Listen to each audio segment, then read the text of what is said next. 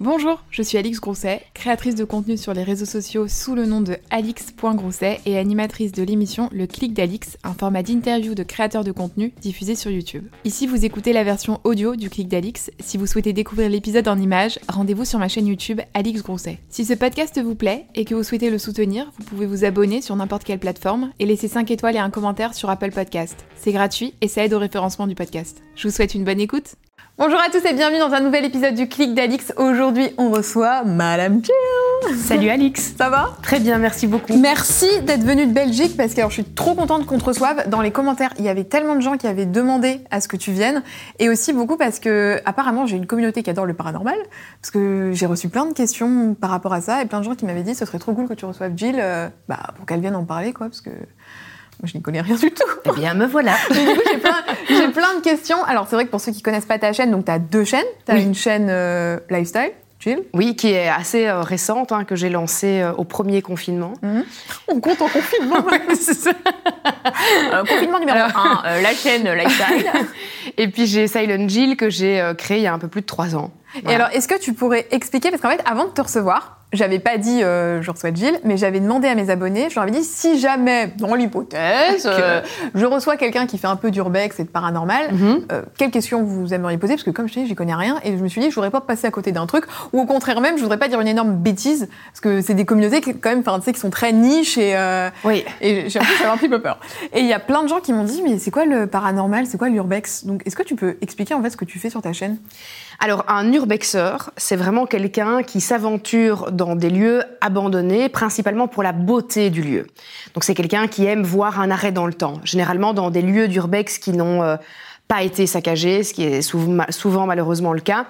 Euh, on peut retrouver des, des maisons, des châteaux, des manoirs où rien n'a bougé, où tu as vraiment un arrêt dans le temps, dans les années parfois 70, 80, avec du vieux mobilier, des vieilles affaires, et tu as des urbexeurs, souvent photographes, qui vont dans ces lieux et qui les photographient.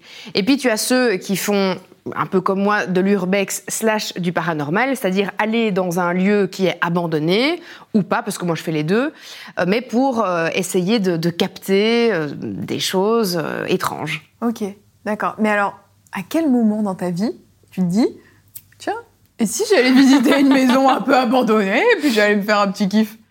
Alors moi, il faut savoir que je suis passionnée par le paranormal depuis que je suis toute petite. Je, côtoie cet univers euh, depuis ma tendre enfance.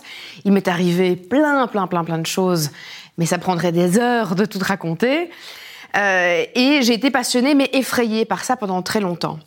Et en fait, quand j'ai commencé à travailler en télévision en Belgique, euh, il y avait un de mes films d'horreur préférés qui est Ghost Encounters. Euh, que j'adorais et où en fait on suit euh, des euh, des chercheurs du paranormal qui vont dans un asile psychiatrique abandonné, caméra au point, c'est un peu style Rec ou projet Blair Witch. D'accord. Euh, et ils sont enfermés dans le truc, il se passe plein de choses. Et donc j'avais dit ah mais moi j'ai une idée de dingue, ce serait trop cool de faire ça, mais sur YouTube et en vrai quoi, on va dans des lieux qui sont réputés pour être hantés et on filme et, ça fout les jetons à mort. Euh, sauf que en télévision, bah, ce qui revient souvent, c'est on n'a pas de budget, on n'a pas d'argent, bien sûr. Et donc j'ai dit bah c'est pas grave, je vais euh, je vais investir de, de ma propre poche et euh, je vais créer cette chaîne. Et, et, voilà, c'est comme ça que, que, Silent Jill est né. Et alors, ce qui est très marrant, c'est que quand tu regardes vraiment les tout premiers épisodes de ma chaîne, je suis la pire trouillarde du monde. Donc, dès qu'il se passe un truc, je me mets à hurler, je me barre en courant. Et maintenant, quand tu regardes mes épisodes, quand il se passe quelque chose, tu as oh trop bien, il se passe un truc. Euh, donc j'ai vraiment aussi évolué moi euh, avec ma, force de caractère tout au long des, épisodes parce qu'au début, je te dis, j'avais vraiment très très peur quoi. C'est quoi le premier souvenir que tu as avec euh, tout le monde du paranormal? Le premier souvenir que j'ai en étant enfant. En étant dit, oui. oh là, oui, là, je me suis dit, là, c'est chelou. Donc, c'est euh, des apparitions euh, dans mon sommeil, dans, dans, mes rêves, de mon arrière-grand-mère que je connaissais très, très bien et dont j'étais très, très proche. Et en fait, j'ai fait plusieurs rêves où, euh, une fois, j'avais une dame qui me téléphone et qui me dit, alors, ne prenez pas peur, mais quelqu'un veut vous parler. Et donc, moi, dans mon rêve, je dis oui, ok. Et c'est la voix de mon arrière-grand-mère. Et je panique et je me réveille. Premier rêve. Deuxième rêve, à nouveau, là j'ai une dame qui vient devant moi et c'était, je me rappelle, c'était dans un rêve qui se passait dans ma maison. Et elle me dit, ne paniquez surtout pas, quelqu'un veut vous parler, et elle se transforme, et c'est mon arrière-grand-mère. Et à nouveau, dans mon rêve, je sais qu'elle est décédée, donc je prends peur, et je me réveille et je n'ai jamais su ce qu'elle voulait me dire. Sauf que par après, elle est réapparue plus souvent et dans des scènes qui faisaient vraiment peur, elle me tournait autour, enfin des trucs un peu glauques. Et à partir de ce moment-là, j'ai commencé à voir des choses dans la maison dans laquelle j'habitais avec ma maman. Euh, vraiment des trucs bien flippants. Je voyais un, homme d'origine indienne, je pense, euh, d'Inde, avec un point rouge au milieu du front. Et je le voyais dans la maison, je le voyais dans les miroirs, je le voyais dans les reflets des fenêtres. J'étais dans mon lit et je me rappelle, j'avais la porte de ma chambre et l'escalier en colimaçon devant moi. Et j'étais en train de lire et je me sens observée et je lève les yeux et je vois vraiment cet homme regarder entre les barreaux des escaliers et au moment où je croise son regard, vraiment faire comme ça. Donc j'ai eu des trucs, mais vraiment effrayants, euh, toute petite. Et c'est très marrant parce que j'ai été suivie euh, par, euh, par une pédopsie euh, pendant très longtemps parce que j'avais des très grosses frayeurs. Et quand je lui ai, je l'ai appelée à l'âge adulte en lui disant j'ai créé ma chaîne Silent Jill, je me suis dit elle va dire tout le travail que j'ai fait n'a servi à rien. Et elle m'a dit mais c'est génial parce que c'était la meilleure façon de, de, de passer, de sortir, en de sortir de tout ça. Moi j'ai dormi avec ma lampe de chevet jusqu'à 25, 26 ans. Tu sais, tu parles à quelqu'un qui a un doudou, hein, donc. Euh, Moi, j'ai encore un doudou. Bah aussi. oui, bien sûr. J'ai un doudou aussi. Et une lampe qui tourne pour avoir les, petites images, qui tournent pour les enfants là. Donc moi, j'ai dormi avec une lampe de chevet très très tard. Euh, il fallait pas me demander d'aller dans la cave chercher euh, une bouteille de lait ou un truc comme ça. C'était non, je voulais pas, j'avais trop peur, quoi. Mais tes proches, ils réagissaient comment quand tu leur disais ça? Ma maman est très branchée euh, à ce ah, niveau-là. il y a un petit terrain quand même déjà. Euh, Donc en fait, ça vient principalement de ma maman qui l'a, elle, de son grand-père. J'ai un grand-père qui, est, qui, a, qui a immigré en Belgique à la période euh, où les Italiens arrivaient en Belgique et travaillaient dans les mines. Donc c'est un Italien du Sud, il vient de la région de, de la Calabre. ils sont très croyants sur ce genre de choses-là. Et mon grand-père, en fait, adolescent, faisait des sorties de corps. Donc en fait, qu'est-ce qu'une sortie, de Parce que là, le nom, je sens que c'est pas quelque chose de forcément très sympathique. Non. Mais alors une sortie de corps, c'est quand tu. Alors je vais expliquer quand même de façon à ce que tout le monde puisse comprendre ce que je raconte et pas de manière technique. Tu es en train de dormir et tu as ton âme qui sort de ton enveloppe corporelle et tu te vois et tu peux te balader. Il y a des gens qui vont très loin, il y a des gens qui côtoient même l'autre monde, donc euh, l'univers euh, vraiment des entités. Ça peut être très dangereux, on peut rester bloqué. Il ne faut ah pas bah. être réveillé. Ah bah oui, c'est con. Et en fait, si tu veux avoir une image, c'est un petit peu comme si tu avais une sorte de fil rouge qui te, qui te reliait à ton âme et il faut que ce fil rouge ne soit absolument pas coupé. Et donc mon grand-père, il faisait ça et c'était son petit kiff et euh, il se voyait lui en train de dormir et il pouvait se balader dans la maison et il allait écouter des discussions de ses parents dans la cuisine. Et ah, et c'est comme ça euh, qu'il s'est rendu compte que c'était pas euh, un délire dans sa tête, mais que c'est un vrai truc, quoi. S'il arrivait à avoir des preuves concrètes, en fait. Il pouvait le lendemain dire à ses parents Je sais que vous avez dit ça dans la cuisine, je sais que vous avez regardé ça à la télévision le soir, parce que je descendais et, et je venais voir, quoi. Donc ça vient de, ça vient de mon grand-père. Et puis ma maman. Elle a euh, grandi avec ça, mais sans jamais m'en parler. J'ai pas du tout une maman qui m'a qui m'a plongée dans, dans ce dans ce créneau-là. J'ai plutôt une maman qui quand elle a su que j'avais des visions, ou que je voyais, ou que j'entendais des choses que personne d'autre ne voyait, elle en avait un peu peur. Elle me disait attention, il faut surtout pas jouer avec ça. Sais, quand j'étais ado, que je disais ah, je vais faire une séance de spiritisme, limite elle me hurlait dessus alors qu'elle me disait non, j'y crois pas du tout. Par contre, tu fais pas ça dans la cuisine, hein, tu vois. Mais t'as dit que tu y croyais pas, donc. Euh. Et en fait, elle avait peur qu'il m'arrive quelque chose. Et ma maman, elle, euh, elle a déjà une intuition qui est super développée on a un lien ensemble qui est très fort du style. Je te donne un exemple. Je suis devant ma garde-robe. Ça, ça date d'il n'y a pas très longtemps, il y a quelques années. max 5-6 ans, un truc comme ça. Je suis devant ma garde-robe et je me dis, ah, je trie mes chaussettes et comme tout le monde, hein, la, machine à laver avale les chaussettes. Avale les chaussettes. Et donc je ne retrouve plus mes doubles et je me dis mais j'ai plus de chaussettes, mince, je dois en racheter. Et là ma mère m'appelle et elle me dit je suis au magasin rayon chaussettes tu as besoin de chaussettes. Ah oui, maman. Mais du coup, ça fonctionne pour des trucs sympas comme ça, comme ça fonctionne pour des trucs où je faisais des conneries quand j'étais ado et elle me téléphonait le lendemain et elle me disait Tu as fait quoi hier soir en soirée euh, mm. Tu as pris quelque chose euh, non, non. Tu n'es pas rentrée chez ta copine. Oui, c'est ça, non, ah, non. Et en fait, elle savait, elle avait vraiment des, visions. Et donc ça, c'est des trucs un peu plus marrants. Ce qui est moins drôle, c'est quand elle a une vision de quelqu'un qui va décéder. Donc euh, il faut qu'elle ait la personne devant elle. Mais elle l'a eu euh, quatre fois dans sa vie où euh, elle est allée trouver mon beau-père ou ma grand-mère en disant... Ben, la personne qui était là va, décéder. Je l'ai, je l'ai vu, je l'ai senti, et en effet, le lendemain matin, la personne était décédée. Mais c'est dans des laps de temps assez courts qu'elle arrive à savoir ça? Ah, c'est euh, quand c'est imminent, quoi. C'est imminent. C'est généralement, elle l'a eu par exemple avec le, papa de mon beau-père. Ils étaient euh, chez eux à la maison et elle discute avec lui dans le fauteuil.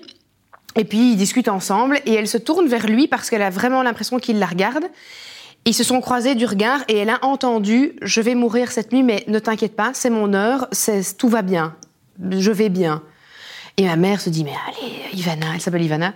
Euh, Ivana, arrête, tu, fabules complètement. Bah, quelle drôle d'idée tu as en tête, quoi. Et le lendemain matin, sa femme est arrivée en panique dans la chambre en disant il se passe, il y a un problème avec Case. Et, euh, et Case était décédé d'une crise cardiaque pendant la nuit. Et ça, tu l'as, ça aussi, toi? Non, non, heureusement, je l'ai pas. Je suis bien contente de pas avoir ça. Ouais, parce que c'est lourd à porter, je pense. Ça. Elle l'a eu avec sa voisine. Sa voisine vient, elle était, elle est jeune, elle était, elle habitait en appartement, et sa voisine vient toquer. Euh, on est dans les années 80, hein, donc euh, elle a pas de téléphone chez elle. Elle dit, je me sens pas très bien. Est-ce que je pourrais appeler mon médecin traitant de votre téléphone? Donc ma maman lui dit, pas de souci, utilisez le téléphone de chez moi. Mm. Et là, elle a un flash. Elle dit, ouf elle passe pas la nuit. Et en effet, le lendemain matin, l'ambulance qui arrive dans la rue, et il l'avait pris, elle était décédée dans la nuit chez elle. Ah Ou bien ma mère est une psychopathe. Ah ouais, et ne le dis pas. c'est chaud ça pour le coup. Ouais, ouais, c'est assez flippant. Donc je suis vraiment contente de. Toi, t'as pas, pas les côtés trop négatifs euh... Ben moi, j'ai eu pendant très très longtemps de, voir et d'entendre des choses. Oui, remarque, voir un, voir un mec chez toi, c'est assez négatif finalement. C'est pas, c'est pas très sympa. Euh, mais je suis contente de pas avoir en tout cas ce rapport euh, avec mes proches, de pas savoir si un proche va décéder ou s'il va lui arriver quelque chose, parce que c'est très lourd à porter, je trouve. Mais j'ai quand même eu des trucs euh, hyper effrayants de voir des entités, de les entendre, de surtout ressentir, ce qui est une bonne chose aussi parce que par exemple quand je vais dans un lieu, je sais te dire si la, la maison est bien ou pas quoi. Et comment tu choisis ces lieux? Parce que j'ai l'impression, quand on regarde des vidéos, euh, que ce soit sur ta chaîne ou d'autres chaînes euh, ou de gens qui font du paranormal, euh, il y a toujours des nouveaux lieux, toujours des nouveaux. Oui. Mais, moi, quand je suis à la maison, à la campagne ou peu importe, je me balade, je, je ne vois pas ces lieux. Comment vous les trouvez? Alors moi j'ai de la chance d'avoir quelqu'un qui fait du repérage pour moi et qu'on voit dans mes vidéos avec un masque. Il y en a toujours, il y a un garçon qui est masqué parce qu'il a un... Alors tout le monde me dit toujours, ouais, pourquoi il a un masque? C'est très simple, il a un boulot et... il est comptable la journée. il est notaire, non, il n'est pas notaire, mais il a un boulot qui fait qu'on ne peut pas le reconnaître. C'est pour ça qu'il porte un masque. Emmanuel euh, Macron qui fait les repérages. et en fait, lui, il fait du repérage avant pour moi, et c'est pour ça que j'ai souvent aussi maintenant dans toutes mes dernières vidéos des lieux où il se passe des choses. C'est parce qu'avant, il a fait cinq lieux, et il m'a dit, dans ce lieu-là, les K2 ont réagi, dans ce lieu-là, là, les baguettes ont réagi parce qu'ils testent tout avant. D'accord, ils testent avec le matos pour voir un peu ce qui. Et comme ça, quand moi j'arrive sur place avec euh, un invité, ben j'y vais pas pour rien. J'ai déjà fait des lieux où il se passait rien et où tu te dis bon, je vais devoir mettre tout, euh, tout dans l'ambiance musicale et dans le montage pour que ça fasse un peu flipper, puisque c'est ça le but de la chaîne. Hein. Euh, ça, je tiens vraiment bien, encore une fois, à le préciser. Je suis absolument pas du tout une experte en paranormal et je ne me considère pas non plus comme une chasseuse de fantômes. Euh, moi, ce que j'aime, c'est l'adrénaline que procure cette activité. J'adore regarder des films d'horreur, je suis une passionnée de films d'horreur. Et donc j'ai envie que mes abonnés, quand ils regardent mes vidéos, ils les regardent comme un bon film d'horreur. Et pas besoin d'y croire ou de ne pas y croire. Regarde-le avec un, un œil vraiment... Euh, oui, comme si tu regardais un bon film en fait. Il n'y a pas. Euh, alors moi j'y crois et quand il se passe des choses, il se passe réellement des choses, mais je n'oblige personne par exemple à croire et je ne veux pas à la fin d'un épisode dire regardez le paranormal, c'est vrai, ça existe. C'est comme ça et pas autrement. Non, je laisse vraiment l'opportunité aux gens d'y croire ou pas. Et t'as beaucoup de gens dans les commentaires qui justement n'y croient pas et qui viennent commenter parce qu'ils n'y croient pas et vraiment ils veulent marteler que non, ça n'existe pas. Oui, et, ça, c'est tout à fait normal. On touche à quelque chose dont personne n'a la vérité. Alors, tu as les puristes du paranormal qui me font souvent bien rire et qui arrive en disant euh, on ne peut pas communiquer comme ça avec un esprit. Oui, mais attends, enfin, je veux dire, ta preuve de ça, elle est où? Il y a, y, a, y, a, y a, pas de preuve, il y a, de preuve nulle part. Donc, soit tu fais cette expérience en te disant ben oui, quand j'entends une voix ou oui, quand mes baguettes bougent, ben moi j'ai envie de croire que c'est un fantôme, mais je n'ai absolument pas de preuve que c'est un fantôme. C'est juste que moi j'ai envie d'y croire. Mm -mm. Mais tu as des gens euh, qui, qui qui pensent avoir la science et qui disent euh, tu peux pas faire ça comme ça, tu peux pas invoquer les esprits comme ça, tu dois faire ça. Alors oui, il y a des codes et des règles où tu te dis bon, je vais quand même les respecter parce que j'ai pas envie d'avoir une entité qui me suit à mon domicile ou qui s'accroche à moi. C'est quoi ça par exemple? C'est la protection, c'est ça? Oui, c'est. Mais par exemple, quand tu fais une séance de spiritisme avec une, une table de Ouija, il existe des codes qui ont été écrits. Alors, est-ce que c'est vrai ou pas? J'en sais rien. Mais en tout cas, quand je fais une séance de Ouija, je le respecte parce que je me dis bon autant ne pas avoir oui. de trucs maléfiques ou de possession démoniaque. C'est comme, comme quand tu, tu, dis je suis pas superstitieux, mais passer sous une échelle. Voilà, je vais pas le faire. Voilà. C'est exactement. Sait-on jamais Voilà, c'est vraiment sait-on jamais. Moi, je, je, respecte certaines règles, mais je n'oblige personne évidemment, ou en tout cas, je ne veux convaincre personne en faisant ça. Hum. C'est quoi les règles, enfin les mesures de protection que tu fais, s'il y en a, des, des sortes de petits rituels avant et après enquête? Alors, avant une enquête, il y a déjà euh, tout ce qui est rationnel, parce que faire de, de l'urbex, c'est quelque chose qui est dangereux, et ça, il faut quand même le savoir, parce que j'ai beaucoup, beaucoup de jeunes qui me contactent en disant ah est-ce qu'on peut avoir des lieux? Est-ce que est-ce que tu peux nous emmener avec nous? Ou est-ce que tu peux nous dire comment faire? Il y a déjà une règle dans l'urbex c'est qu'on ne divulgue jamais euh, les lieux où on va. Pourquoi? Euh, bah parce que tout simplement la plupart des jeunes saccagent les lieux ah, c'est juste pour ouais. éviter que les lieux soient saccagés. Ah, c'est fou. Oui, ouais, souvent, euh... souvent, dès qu'une adresse est connue, le lieu est saccagé dans la semaine. Mais vraiment saccagé, ils cassent tout, ils cassent les fenêtres, les meubles, ils fou, détruisent ça. tout sur leur passage, en fait. Et donc, la règle d'or, c'est de ne pas divulguer les, les, les, lieux, de ne pas dire la ville où on est, enfin, donner aucun indice vraiment sur, sauf quand c'est en Belgique, ils savent que c'est en Belgique. Après, ce qui est important, c'est par exemple, ça je le dis à mes invités, avoir des bonnes chaussures quand on fait ça, parce qu'on va dans des endroits qui sont abandonnés, oui. où il y a beaucoup de bris de verre, du fer, des clous, donc on peut se faire mal, donc on fait pas de l'urbex euh, en basket. En tongs, quoi. Non, sûrement pas en tongs. Euh, et puis surtout, on fait très attention là où on marche. Quand on avance dans un escalier, on y va un par un quand on sait que l'escalier est pas safe. On marche généralement sur le côté, côté mur, parce que, ben, par exemple, le, le gars qui, euh, qui fait des, des, recherches pour moi, il a déjà traversé un escalier, il avait la jambe super amochée, il aurait pu se tuer, il aurait pu se et briser là, la nuque. tout seul à ce moment-là? Il était avec un. Ils font ça à deux. Ah oui, oui. Okay. Mes repérages. Mais euh, ben, pour peu, ben, s'il a. Enfin, je veux dire, c'est.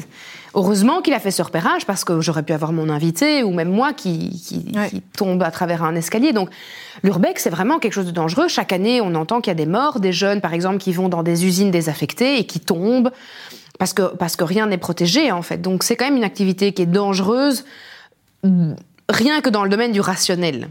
Euh, donc euh, ça, il faut vraiment, on fait pas de l'urbex à 15 ans avec des potes, non, c'est dangereux quoi. C'est une activité, moi je le répète à chaque fois que je le fais. Et puis, dans le plan euh, paranormal, ben là, on se protège. Parce qu'en effet, au tout début que moi, je faisais euh, des, des, explorations, je me protégeais pas du tout. Et il s'est avéré qu'à plusieurs reprises, j'ai eu des choses qui se sont passées chez moi après être revenu d'un endroit. Donc j'ai ramené potentiellement une, une entité ou une, une, énergie négative avec moi, où j'en étais pas bien, je dormais mal, j'entendais des choses, en, enfin j'entendais quelqu'un descendre dans les escaliers par exemple, les enfants voyaient des choses. Donc j'étais ah là. Ouais, quand en plus il y a tes enfants, ouais non ça c'est chaud. Ouais. À partir du moment où tu as les enfants qui euh, qui te disent oui maman, il y a un monsieur dans ma chambre qui m'a dit ça dans mon oreille, t'es là. Ah, tu, j'ai, enfin, tu vois, je, je regrette d'avoir été faire ça. Et non, de, non, c'est dans ton sommeil. et de leur faire subir ça. Donc je me dis, ah, c'est de ma faute. Donc maintenant, je fais super gaffe. Et donc, ce que je fais, par exemple, c'est que j'ai des pierres sur moi, euh, comme de la tourmaline noire, par exemple, qui va vraiment travailler sur la protection, qui va euh, éloigner les énergies négatives. On peut avoir une pierre œil de tigre sur soi. Euh, on peut avoir, euh, on peut faire une petite prière avant d'aller sur place en disant voilà, je demande à mes guides ou euh, si on travaille avec ses archanges, ça dépend. On demande qu'on nous protège pendant pendant cette visite. ce qu'on ne voit pas toujours dans mes vidéos parce que je ne le mets pas à chaque fois dans mes montages, mais on s'annonce quand on rentre dans un lieu. On dit bonjour et on dit ben voilà, on vient pas pour détruire. Euh, on vient juste pour filmer, pour essayer de discuter avec vous, mais on est vraiment bienveillant. On n'est pas du tout là pour vous embêter ou pour rigoler de vous. Ça, c'est important de le faire. souvent, quand on, achète une maison, on oublie de sauf, sauf, si on a construit une maison, mais quand on rentre dans une maison où il y a eu d'autres habitants, c'est bien de se présenter à la maison, de dire voilà, je suis la nouvelle personne qui va habiter dans cette maison. Je prends possession de, cette maison avec de la bienveillance, avec de l'amour, je vais bien m'en occuper, n'ayez crainte. Et souvent, s'il y a des entités dans le lieu, ben on va vraiment les calmer et les apaiser. On entend beaucoup de gens qui disent depuis que j'ai emménagé dans une maison, ça va pas du tout. Des gens qui divorcent, par exemple, deux mois après avoir emménagé dans une nouvelle maison, ou des gens qui disent moi je sais plus dormir depuis que je suis dans cette maison. C'est tout à fait probable que cette maison soit habitée par d'anciennes énergies. C'est ce qu'on appelle la mémoire des murs. Euh, on dit les murs ont une mémoire. Parce qu'en fait, quand tu as un couple, par exemple, dans la maison juste, juste avant l'emménagement, qui n'a fait que s'engueuler pendant des mois et des mois et qui a fini en divorce, si t'as pas cliné ta maison des énergies, il y a de fortes chances que tu divorces quelques mois après parce que tu as l'énergie des gens avant toi. Donc voilà, donc bien s'annoncer dans un lieu, et puis quand on repart de là, toujours dire, voilà, restez ici ou aller vers une lumière. Enfin voilà, moi je... dans le jardin, mais pas chez moi. Oui, c'est ça quoi. moi je les guide vers je ne sais pas s'il si, si, y a vraiment une lumière qui nous accueille quand on décède. Donc moi, je leur dis toujours, ben voilà, si vous voyez une lumière, allez vers la lumière. Est-ce que c'est vrai ou pas? J'en sais rien, mais moi, je le dis parce que, voilà, comme tu dis, dans le bénéfice du doute. Puis je leur dis, bah, par contre, ne me suivez pas, ne vous accrochez pas à moi et ne, ne venez pas avec nous. Et puis quand je rentre, je me nettoie complètement à la sauge. Donc je fais brûler de la sauge euh, autour de moi. J'enlève toutes mes pierres que j'avais sur moi et je les mets, je les purifie. D'accord. Donc je les mets pour certaines dans de l'eau avec du gros sel d'Himalaya euh, pour mhm. la nuit. Ou bien je les, je les, je les stocke dans, dans une pierre euh, spécifique et je les garde là jusqu'à la prochaine pleine lune et puis je les mets à la pleine lune pour les purifier aussi. Euh, et donc ça, c'est toutes des astuces qu'on peut faire pour se, protéger. Alors après, euh, c'est vrai que depuis que, je fais ça, j'ai plus jamais rien eu de négatif chez moi à la maison. Je, n'ai plus jamais quelque chose qui m'a suivi. Est-ce que c'était un placebo? Oui, mais dans le doute. Mais dans le doute, de nouveau. Tout à l'heure, tu parlais de tes enfants justement qui avaient bah, ressenti des choses. Euh, comment tu abordes ce que tu fais avec tes enfants, le paranormal? Comment tu leur parles de ça? Alors, euh, il faut savoir que dans notre, euh, dans, notre, dans notre arbre généalogique, tu as donc ma mère. Moi, j'ai chopé un des trucs. Ma sœur, rien du tout. Mmh. Alors, ma sœur, elle est vraiment euh, terre à terre. Elle a jamais rien vu, jamais rien entendu. Ma fille, oui. Donc, ça a sauté une génération. Mais ma fille, très, très fort. C'est moi, puissance, puissance 1000, ah depuis qu'elle est toute petite. Donc, avant même de lui parler de tout ça et de lui dire que je faisais ce genre de vidéo, ce qu'il ne savait pas du tout au début, ce n'est que depuis qu'ils ont un certain âge pour regarder YouTube et que donc à l'école on dit Hé, ta maman, mm. machin. Donc là, ils ont dit Tu fais des trucs dans des lieux hantés. Euh, avant ça, ben, elle revenait vers moi en me disant Il y a un monsieur dans ma chambre, où il se passe ceci, où j'entends cela, où je vois une ombre qui se lève la nuit qui vient vers moi. J'ai toujours pris au sérieux ce qu'elle me racontait, donc je n'ai jamais minimisé les faits. Par exemple, quand mes enfants me disent, je, arrivent effrayés en me disant il y a eu quelque chose dans ma chambre, je dis jamais, mais enfin, qu'est-ce que tu racontes? C'est des conneries, c'est dans ta tête, c'est parce que tu as regardé un film ou. Non, j'essaie de comprendre, et puis on va ensemble dans la chambre, on regarde, et alors on parle et on dit non, maintenant, il faut nous laisser tranquille, on s'en va, je fais brûler de la sauge, et je dis voilà, maman a fait tout ce qu'il fallait, c'est fini, c'est parti. Et ils sont super rassurés, en fait, et maintenant ils vivent tous les trois avec ça. Euh, et euh, Bella, euh, Bella, elle commence à avoir envie, comme moi, plus petite, de se faire peur. Donc, euh, du style, elle m'a déjà volé mon K2 dans mon sac, elle l'utilise à la maison, et puis elle, elle arrive en disant Le K2 fonctionne Et je dis Ben là, il y a de l'électricité dans la maison, donc c'est mort. Ah, mais c'est pour ça aussi que vous faites. Euh, je me demandais pourquoi vous faites les enquêtes dans des lieux où il y a genre euh, zéro électricité, zéro truc C'est pour éviter les interférences? On peut faire des enquêtes dans des lieux qui sont habités, mais on ne peut pas les faire avec certains matériaux, comme par exemple les K2, parce que ça, ça, ça capte les ondes électromagnétiques, et si tu as ton téléphone qui est pas mis en mode avion, ou bien si tu as de l'électricité, ça va réagir en fait. Donc à ce moment-là, bon, ben, ton résultat, il est faussé. Par contre, ce qui est vraiment hallucinant, c'est que dans les deux dernières vidéos que j'ai faites, j'ai fait une vidéo avec un, artiste, euh, un chanteur qui s'appelle Bendo, qui est, génial, avec qui j'ai fait une explo. Et lui, les K2, mais partaient dans tous les sens. On avait vraiment des réponses très précises avec les K2. Et étonnamment, dans la vidéo que j'ai fait avec Océane, les K2 n'ont pas réagi une seule fois. Donc là, tu te dis déjà, du point de vue rationnel, si les K2 réagissaient toujours, mais de manière aléatoire, il n'y a aucune raison valable pour que ce K2 n'ait pas réagi une seule fois sur deux heures et demie d'exploration. Alors qu'avec Ben, ça fonctionnait super bien. Et pourtant, c'était deux lieux où il n'y avait pas d'électricité et où il n'y avait euh, pas de, de, probabilité que ce soit des interférences, par exemple. D'accord. Donc là, on parle d'électricité. Et pourquoi le faire tout le temps la nuit? Parce que ça fait peur. Ah, en fait, je me disais, est-ce que c'est juste pour ça et pour participer un petit peu à l'ambiance Ou est-ce qu'il y a une vraie raison euh, de. Euh, et si tu le faisais la journée, tu aurais les mêmes résultats potentiellement? Ah. Moi, il s'est déjà passé. Mon papa a, acquis un gîte, un vieux château, il y a, il y a quelques années. Et il s'est déjà passé plein de trucs en journée. Donc, je, tu sais, moi je pense, si les entités existent, je pense pas qu'elles se disent, ok, il est 23h30, c'est parti. Feu, allez, c'est parti. On passe en horaire de nuit. c'est vraiment ça. Je pense pas qu'il y a un horaire spécifique. Après, euh, bon, moi je pratique euh, la sorcellerie, donc euh, on en discutera sûrement après. Ouais. Mais donc c'est vrai qu'il y a certains créneaux horaires qui fonctionnent mieux pour capter certaines énergies, ou oui, à la lumière de la lune, à la pleine lune, euh, il y, a, y, a, des horaires bien spécifiques. Euh, mais je pense pas qu'un esprit se dise bon ben je, ne réagis pas avant telle heure ou je ne réagis pas avant qu'il fasse nuit noire. Ah, 23 heures, c'est mon heure. Voilà. Après c'est vrai que souvent on entend souvent des gens dire oui, euh, quand j'ai des trucs un peu chelous dans ma maison, c'est entre 2h30 et 4h du matin. Ouais. Pourquoi? Je ne sais pas. Certains disent que le, on va pousser le truc très loin, hein, mais certains disent que le Christ s'est fait crucifier à 3 heures de l'après-midi et que donc les entités sortent à 3 heures du matin. D'accord.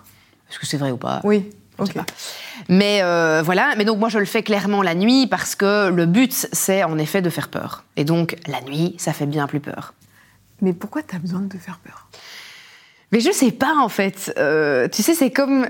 Enfin, par exemple, quand moi je vois quelqu'un qui se fait euh, du saut en parachute, mm. je me dis, mais quelle idée nulle, tu vois. Enfin, pourquoi est-ce que tu as envie de te jeter d'un avion et de potentiellement mourir si ton parachute ne se décroche pas? C'est un truc que, que je pourrais jamais faire. Mais là, tu mort. mais pour moi, tu deals quand même vachement avec la mort aussi. Hein.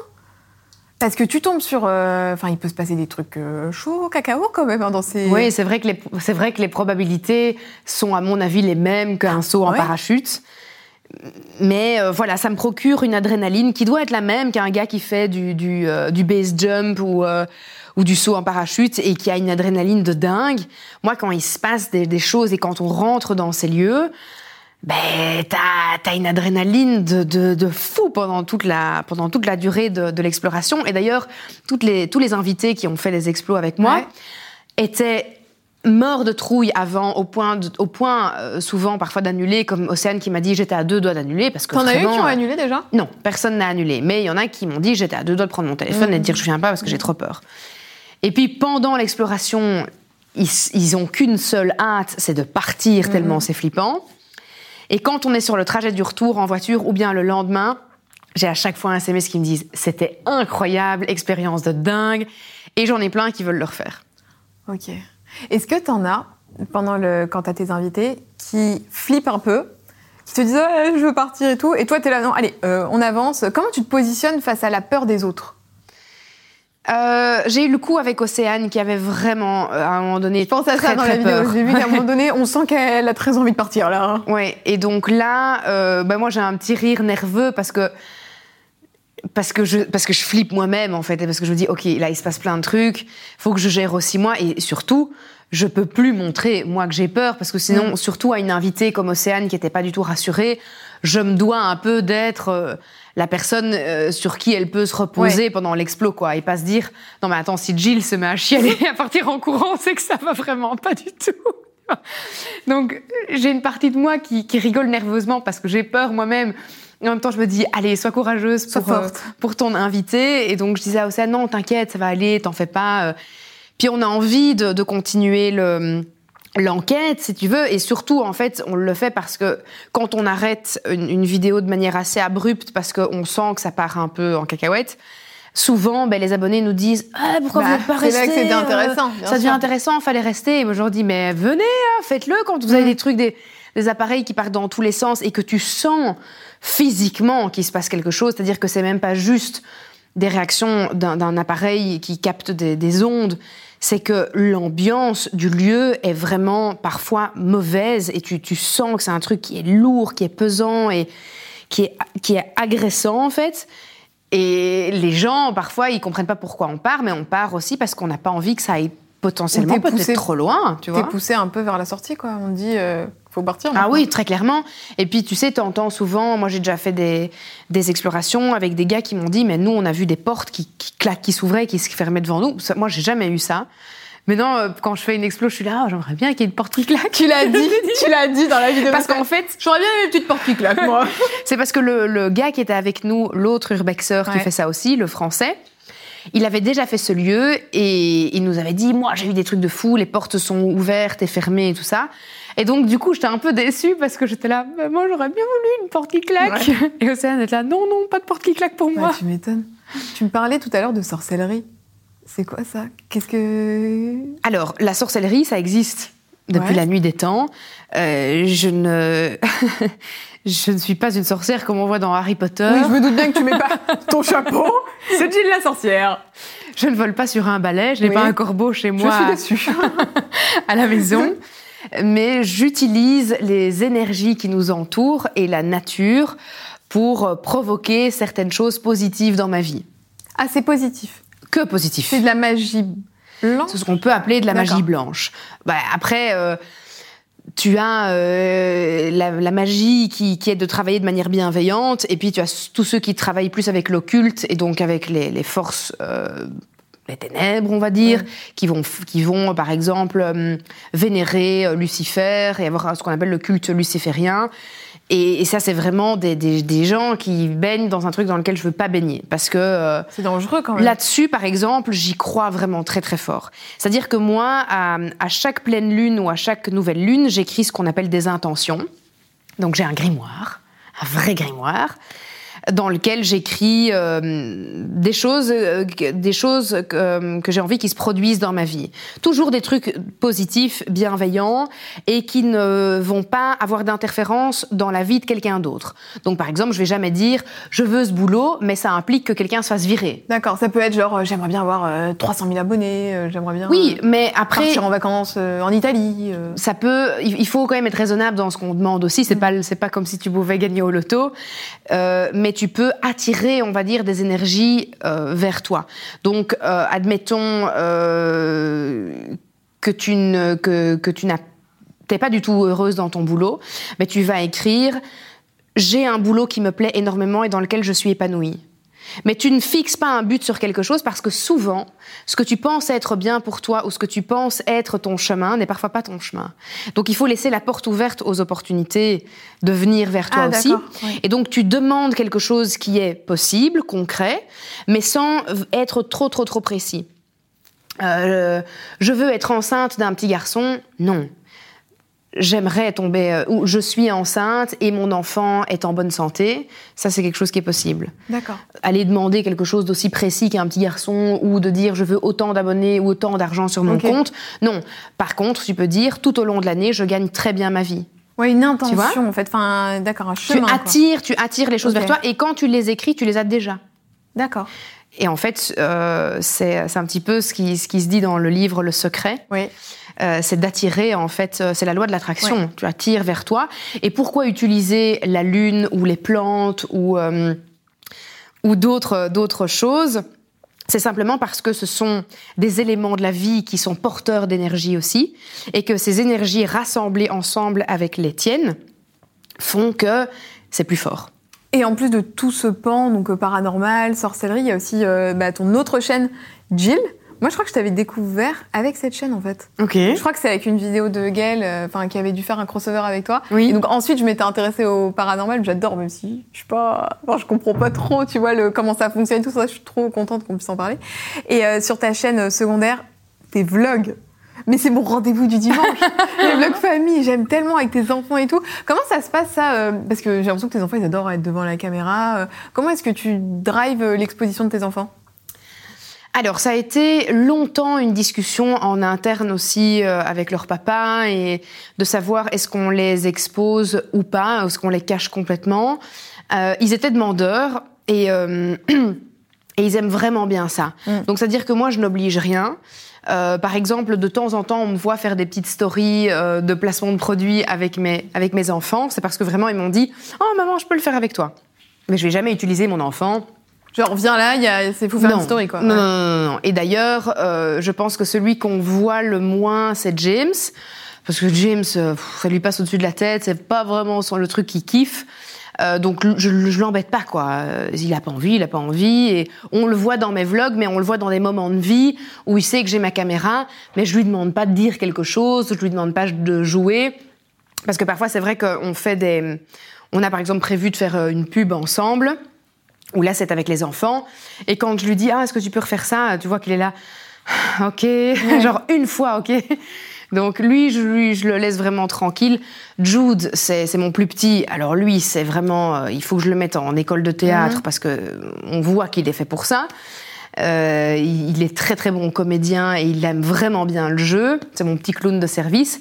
Et puis Bella, bah bon, en même temps, elle a grandi avec une maman qui fait ce genre de choses, donc c'est c'est compliqué de de lui dire, enfin c'est compliqué de lui en vouloir de vouloir faire la la même chose, même si euh, je suis super super stricte avec euh, avec tout ça. C'est-à-dire, dans quel. euh, Ben, Bella n'a pas de n'a pas, de téléphone, par exemple. Euh, Il faut savoir que aujourd'hui, les enfants à partir de 9 ans, ils ont tous un iPhone. Euh, Il y a des copines de ma fille qui ont des iPhone 12. euh, Enfin, ils ont un meilleur iPhone que moi. quand elles ont 11 ans. T'es là, mais what? Euh, Et c'est pas ton. Enfin, tu vois, moi, mon téléphone, c'est mon outil de travail, Ouais. donc. où est la logique?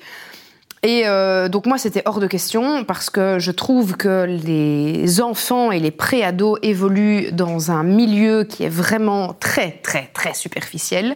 Et ta fille, comment elle le vit, euh, ta notoriété? Est-ce qu'à l'école, on lui en parle? Est-ce qu'elle est contente de dire que t'es youtubeuse Ou est-ce qu'au contraire, elle le cache un peu Euh, Elle met peut-être en avant le côté plus animatrice, comme t'es aussi animatrice télé? Comment elle gère ça? Elle le gère plutôt bien parce qu'ils étaient vraiment tout petits quand j'ai commencé à travailler en télévision. Et donc, euh, ça fait un peu partie de leur quotidien. Euh, donc oui, elle me dit ah j'ai une copine qui m'a demandé si tu pouvais pas faire, Faire une vidéo pour sa euh. cousine, pour l'anniversaire de sa nièce. Oui. Donc ça, il y a, il y a jamais de problème et je le fais toujours avec plaisir. Euh, maintenant, ben, souvent, ce qu'elle, ce qu'elle dit plus à l'école, c'est qu'elle a droit à moins de privilèges que les filles de son âge, parce que justement, je suis hyper. Euh, je cadre tout euh, super fort, euh, ce qu'ils regardent. Par exemple, elle a TikTok sur son téléphone, mais euh, et c'est bloqué à une heure de, d'utilisation. Elle peut l'avoir que le mercredi soir et que les week-ends. Elle peut pas l'avoir en semaine. Donc, euh, et là, c'est- le téléphone qu'elle qu'elle utilise, c'est un téléphone à moi qui est relié à mon téléphone. Donc tout, tout ce qu'elle voit, La je- tour tout ce qu'elle fait, je contrôle. vois. Et je pense que c'est important de garder un, garder un œil sur ça. Je connais plein de petites filles dans sa classe qui ont un code TikTok visible.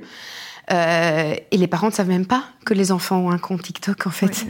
Et tu te dis, mais comment est-ce possible? Enfin, votre fille, est, elle a 11 ans, elle est ultra méga sexualisée, on dirait qu'elle en a 16. Ça n'est pas normal. Et parfois, j'ai surpris Bella à faire des vidéos parce qu'elle imite ce qu'elle voit, ce qui est tout à fait normal. Bah, les challenges sur TikTok, les challenges de danse. Mais oui, ça fait et en fait, et tout, ouais. Bah, à 11 ans, tu, tu, tu sais pas que ça a une connotation sexuelle, le mouvement que tu fais. Euh, moi, je le sais. Donc, par exemple, là, je lui dis, euh, je- quand elle me montre ses drafts, tu vois, je dis, ben ça, ça, on le publie pas. Je dis parce que ça, ben, t'es trop jeune pour encore faire ce mouvement de danse-là, parce que ça a une connotation qui, euh, qui est sexuelle. J'ai des termes très adultes avec Oui, mes c'est ce enfants. que j'allais hein. dire. Est-ce que tu leur parles ouvertement de Ah sexualité? Oui, Parce que de toute façon, tout. sur ta chaîne, t'en parles très librement, donc ça m'étonne pas que. Tout, tout, tout. On parle de tout à table, même avec le, le plus petit. Tu sais, j'ai déjà eu, par exemple, les garçons qui reviennent de l'école et, qui disaient « Oh, il y a deux filles qui se sont embrassées sur la bouche !» Et, et ben, moi, je vais réagir en disant « Et? Ils vont dire, Et alors, ils vont me regarder « Bah, c'est deux filles Et alors ?»« Ah, c'est normal ?»« Bah oui, c'est pas grave. »« Ah, ok. » Et puis, tu vois Et alors, ils passent... Et oui, parce que tu sais, Normaliser je pense que certaines dans choses, Les, quoi. Dans les écoles, quand euh, là, on prend le cas, par exemple, de- d'une homophobie qui peut être euh, euh, qui peut être faite entre des enfants. Si un gamin de 10 ans euh, qui voit deux filles s'embrasser dit ah ça se fait pas de faire ça et tout, c'est parce que ça il l'a entendu Bien chez sûr. lui. Donc effectivement, si toi chez toi tu rends le truc tout à fait normal et que effectivement c'est normal, bah, le gamin, il va trouver ça normal et il n'y aura pas de souci. Je pense que beaucoup de ces problèmes viennent aussi des parents. Quoi. Moi, j'ai Bella qui, qui, qui, rentre de l'école et qui me dit maintenant euh, Ah, c'est trop cool, euh, mon copain machin euh, a dit qu'il était bi, c'est trop chouette. Ou ah, j'ai deux filles qui sont mises en couple dans l'école, c'est trop bien. Mm. Et je dis Ah, c'est trop cool, c'est qui Tu vois enfin, mm. Et en fait, je rends le truc, je normalise la, la chose et et je rends le, le, le, truc sain, quoi, sans que ce soit. Et par exemple, ce que je fais aussi, c'est que je les mets dans des situations. Je dis, par exemple, aux garçons, imaginez que vous avez un petit garçon dans l'école euh, qui se fait embêter par les autres euh, pour euh, je ne sais quelle raison. Comment est-ce que vous allez réagir? Alors ils me disent, ah ben, ben moi je vais l'aider, ou tu vois. Et alors je les guide vers des mises en situation pour qu'ils sachent aussi comment comment réagir, parce que le problème le plus souvent chez les, jeunes, enfants, c'est que quand ils font face à des situations qu'ils ne connaissent pas, ben, ils peuvent vite prendre le pli d'être dans le groupe qui va un peu charrier ou qui va être un peu méchant. Alors que si tu les, justement, si tu les projettes dans certaines situations en leur disant, voilà, si ça, ça arrive, voilà comment tu dois réagir. Par exemple, moi, j'ai déjà parlé de, j'ai déjà fait de la prévention sur la pornographie avec mes enfants parce que quand tu apprends qu'en primaire, ils arrivent à l'école avec des téléphones portables, avec des connexions Internet. Donc ça veut dire quoi? Ça veut dire que mon gamin de 8 ans, il peut avoir accès à un truc porno. Ah, bien sûr, et puis de plus en plus jeune, de toute façon, ça les travaille. Hein, donc, euh, donc moi, euh, je, les ai pris, je les ai pris ensemble, on fait, des petits meetings à la maison et on, aborde différents sujets. Et donc là, j'ai expliqué ce que c'était que la pornographie. J'ai dit, voilà, vous, il y, a, il y, a, un moment donné où vous allez voir certaines images. Il faut que vous compreniez qu'il y a des choses qu'on peut faire tout ce qu'on veut à partir du moment où on ne se fait pas de mal à soi-même et qu'on ne se fait pas du mal aux autres mais il y a des choses qui se font quand on est un adulte. Euh, il y a des choses qu'on ne fait pas quand on est un enfant, et il y a des choses qu'on ne fait pas parce que tout simplement c'est pas comme ça que l'amour se passe euh, en règle générale. Il y a plein plein plein d'enfants et d'ados qui ont une image complètement faussée de, de la sexualité parce qu'ils pensent que c'est normal d'être brutal ou de faire des gestes ou certaines choses qu'on voit dans des pornos qui, qui ne se font que parfois dans, dans, dans, dans le porno et donc, tu as des jeunes filles à 15 ans qui, qui, qui pensent que, c'est, que, c'est que ça doit être normal, par exemple, de faire un truc à trois. Ouais. Tu peux le faire quand, quand tu es adulte et que tu sais vraiment ce que tu vas faire et que tu le fais en toute connaissance de cause, mais tu, tu ne testes pas ta sexualité à 15 ans en faisant des, des partouzes et des trucs comme ça ou en faisant des, des, des gestes sexuels qui sont très hardcore. Mais ils ont accès à malheureusement à, tout. Tu sais, nous, enfin, en tout cas moi à l'époque, euh, j'avais trouvé un magazine des années 80 dans la bibliothèque de mon père. J'étais hyper choquée. Alors que c'était juste une nana à poil. Je disais, mon Dieu, tu vois. Maintenant, bon, les enfants. Euh, tu, tu, vas sur un site, tu as des pop-up euh, de trucs porno qui apparaissent. Là, ah, Ce n'était pas ça, je voulais juste aller sur la redoute. c'est ça, c'est exactement ça. Donc je pense qu'il faut vraiment les, les protéger. Et, euh, j'espère en tout cas que, notre génération qui a vraiment accès aux réseaux sociaux et à, tout cet univers d'Internet va être beaucoup plus prudent avec la, nouvelle génération d'enfants, un peu comme moi je le suis avec mes enfants. Et je voulais qu'on termine par euh, Action Sénégal, parce que récemment tu as posté euh, des vidéos où tu as été donc c'est une asso, c'est ça? Oui. Euh, donc c'est au Sénégal où voilà, tu as, montré tout ce que tu avais fait avec cette association, ce pourquoi œuvrer l'association. Et euh, donc tu es partie avec ta fille et dans les premières minutes de la vidéo, il y a un truc que tu dis et d'ailleurs j'étais assez surprise même que vous l'ayez laissé au montage, tu dis j'ai pas envie que ça passe pour en gros du white savior, c'est-à-dire quelqu'un de blanc qui va dans des villages euh, de gens noirs pour les aider et pour être le saint sauveur et filmer ça et que ça rende en mode j'ai filmé regardez comme ce que je fais, c'est bien. C'est ça. Comment tu fais pour que ça ne donne pas cet effet-là et pour le publier? C'était très compliqué. Mmh. Ça a été vraiment un travail. Ça a été un véritable travail journalistique cette fois-ci. J'ai vraiment mis ma casquette de reporter et j'ai enlevé ma casquette d'influenceuse réseaux sociaux. J'ai utilisé ma notoriété pour vraiment donner un, un, coup de projecteur à cette association qui est belge et qui, qui, qui, existe depuis plus de 25 ans, mais dans l'ombre, euh, et qui a été créé par une femme qui est extraordinaire. Pourquoi j'avais... Ben voilà, tu vois, c'est toujours quand je suis là. euh, tu, le, tu, le, gardes au montage. Yvonne, Yvonne, Yvonne is back. Il fallait qu'on en parle en plus juste avant, quoi. On l'a dit juste avant, c'est incroyable. Ce qu'il faut dire, c'est que juste avant, je demandais à Jill si elle avait déjà eu ça sur des, sur des émissions. Elle m'avait dit que dans le QG, ça y est au montage du QG Oui. Bah, Dans la barre d'infos, vous aurez euh, l'interview de Jill dans le QG. C'était arrivé avec un néon. Donc là, voilà, on a le cadre. ça participe au folklore. Voilà. C'est un petit peu c'est ma signature. Voilà, bah, on adore. Donc l'asso. Donc l'association, euh, pourquoi j'avais choisi Action Sénégal? Parce que euh, c'est une association où 100% des dons vont sur place. Donc il n'y a pas de frais de fonctionnement. C'est-à-dire que tout le monde est bénévole, aussi bien euh, la directrice de l'association que le comptable, tout le monde. D'accord. Et ça, je trouvais ça vraiment bien parce que quand tu creuses un petit peu euh, dans les grosses ONG, tu t'aperçois que 10%, Il y a beaucoup d'argent qui voilà, là-dedans. c'est ça. Ouais. 10% souvent des dons vont sur place et le reste va en frais de fonctionnement. Et les frais de fonctionnement, c'est quoi? C'est des beaux bureaux à Dakar, c'est des voitures blindées et c'est les grosses villas des Européens qui travaillent pour l'ONG dans le pays dans lequel ils doivent œuvrer et qui vivent dans des, euh, des ghettos de blancs euh, euh, sursécurisés. Et donc, bah super, moi, j'ai pas envie de mettre en avant une association où 80% des dons des gens vont euh, en fait dans un style de vie euh, bien, bien, bien agréable pour ceux qui, qui dirigent le truc. Et donc, euh, voilà pourquoi j'avais été vraiment inspirée et attirée par Action Sénégal, et aussi parce que, euh, au-delà du fait qu'il y a beaucoup d'ONG qui œuvrent pour euh, les, problèmes de famine euh, et, euh, et des problèmes de guerre et tout ça avec des enfants, ici on s'attaquait vraiment à un problème bien précis, qui est le problème des enfants faux talibés au Sénégal. Ce sont donc des enfants euh, qui sont pris à leurs parents en faisant croire aux familles qu'ils vont enfin, Travailler, vont ouais. étudier euh, dans la grande ville, et en fait ils sont mis dans un trafic d'enfants. Et donc là, c'était vraiment dénoncer publiquement et au plus grand nombre un trafic d'enfants qui a lieu en toute impunité depuis des années au Sénégal.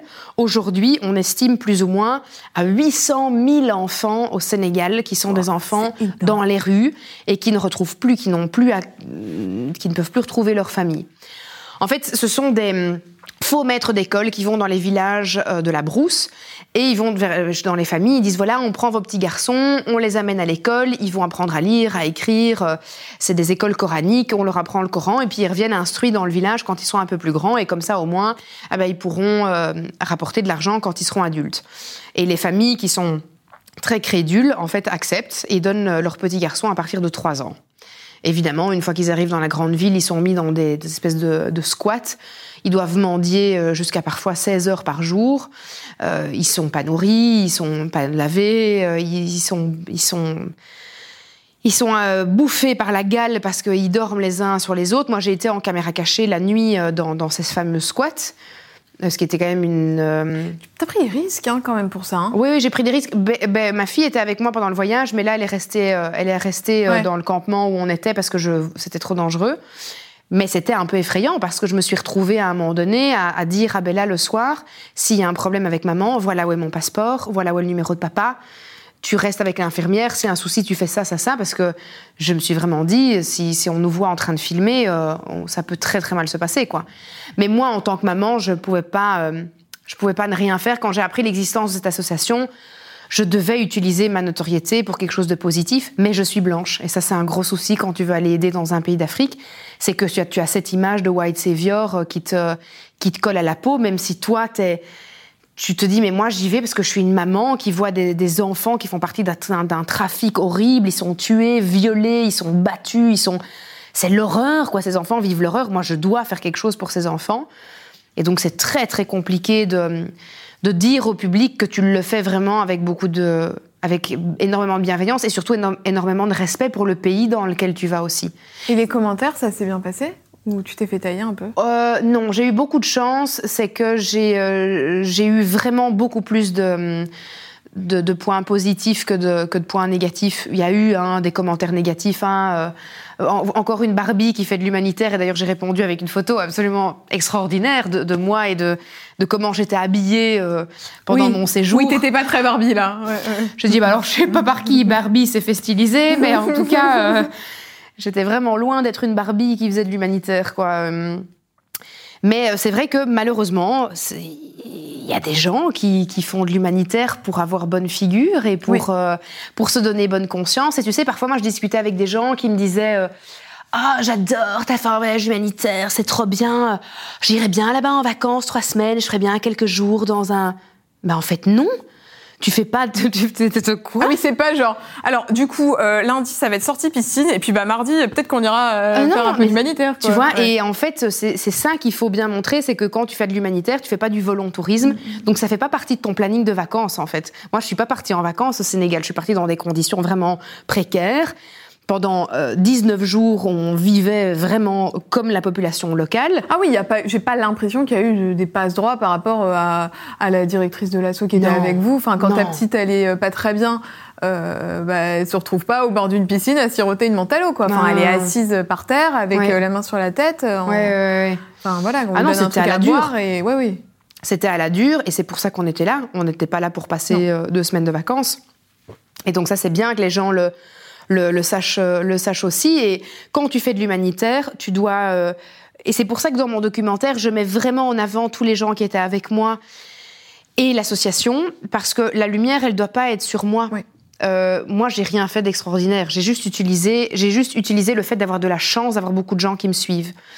Euh, la seule chose de bien que, que j'ai faite, c'est de, de permettre à cette association de récolter beaucoup d'argent en très Tu peu de sais temps. combien il y a eu de Plus de récoltes? 50 000 euros.